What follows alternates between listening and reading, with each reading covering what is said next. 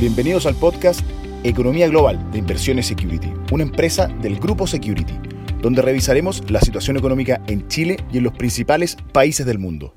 Hola a todos, bienvenidos. Soy Ernesto Mardones, analista senior de activos alternativos e inmobiliarios en Inversiones Security, y en nuestro podcast de Economía Global de esta semana hablaremos sobre el efecto de las últimas aperturas en bolsa en el mercado y sus posibles consecuencias en fondos de capital privado.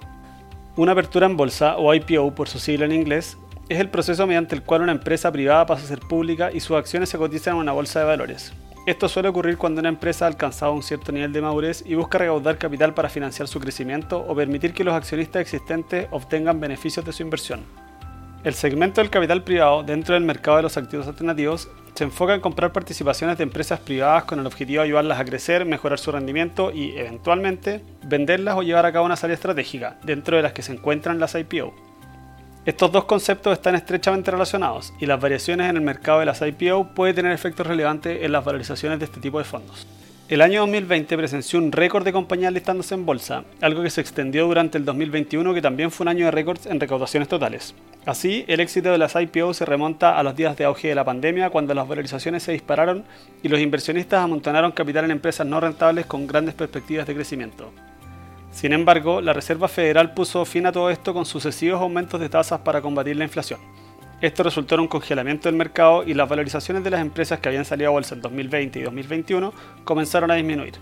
En 2022 solamente se registró un quinto de las IPO comparado con 2021 y en 2023 esto ha caído casi un 30% adicional.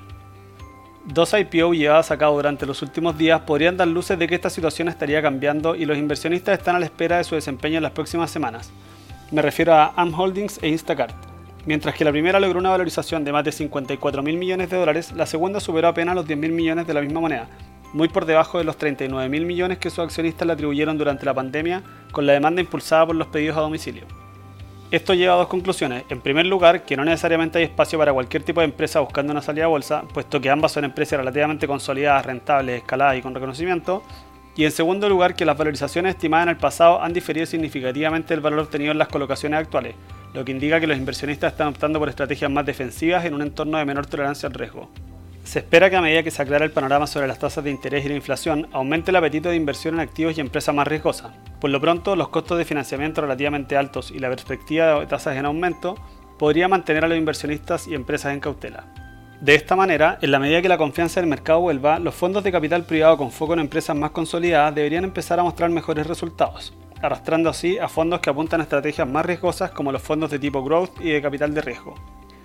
Recuerda que puedes seguirnos en nuestras redes sociales. Nos encuentras como Inversiones Security en LinkedIn, Instagram, Twitter y Facebook. Te esperamos en una próxima sesión de nuestro podcast Economía Global.